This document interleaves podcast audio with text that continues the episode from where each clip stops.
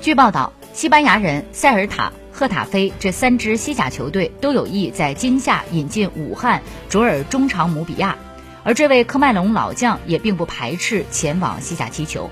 该消息被多家西班牙媒体引用。三十三岁的姆比亚本赛季中超前十二轮出场十一次，助攻两个，是卓尔表现最好的球员之一，也是球队中场的关键人物。但他和卓尔只剩半年合同，提前离队也并非没有可能。